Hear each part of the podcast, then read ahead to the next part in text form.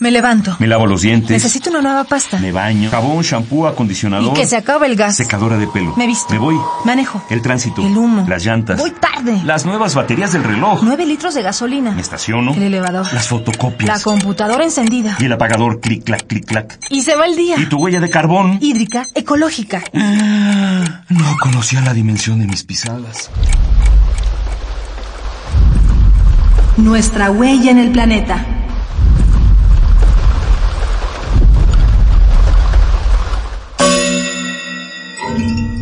Ambiente y cultura alimentaria.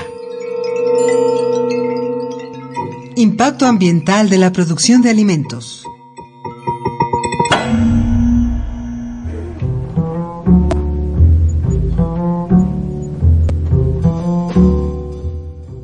Mmm.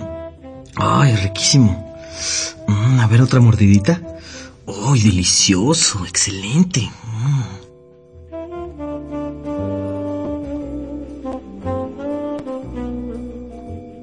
Para muchos, la comida representa un gozo incomparable. Y en México existen varios dichos populares que lo reafirman.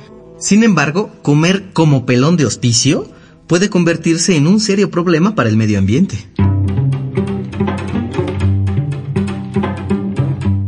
Regresemos a pasos largos en la historia, hasta la domesticación de las especies. Gracias a ella, los humanos pudimos sobrevivir. Los que han sufrido las consecuencias son los ecosistemas naturales y las especies que cada año desaparecen. Y es que nuestros cultivos son cada vez menos diversos y al mismo tiempo desplazamos cientos o miles de especies para hacerle lugar nada más a nuestra comida. De entre las 2.500 plantas domesticadas que conocemos en la actualidad, apenas 100 nos dan más del 90% de las calorías de consumo humano. Y solamente tres cereales, arroz, trigo y maíz, proveen más del 60% del total. El departamento de carnes frías no se salva de este problema. De 50.000 especies de vertebrados, nada más reses, ovejas, puercos y pollos tienen presencia global. Estos animales son tratados como objetos. Su vida se reduce a producción.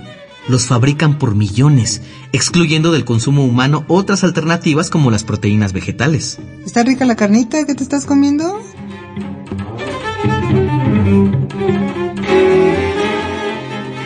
Además de darle en la torre a la biodiversidad del planeta, la agricultura homogénea genera otros daños. El 70% del agua que empleamos se destina a dicha actividad.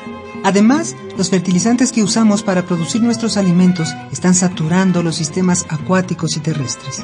Contaminamos los ríos y las zonas costeras, dando lugar a auténticas zonas muertas, espacios donde ya nada puede crecer.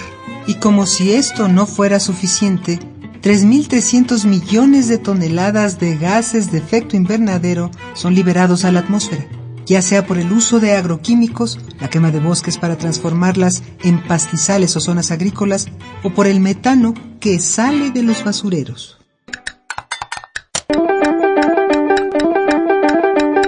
Por más que queramos salvar al planeta, tampoco podemos dejar de comer. La cosa está en preguntarnos qué estamos comiendo, de dónde viene, cómo se hace.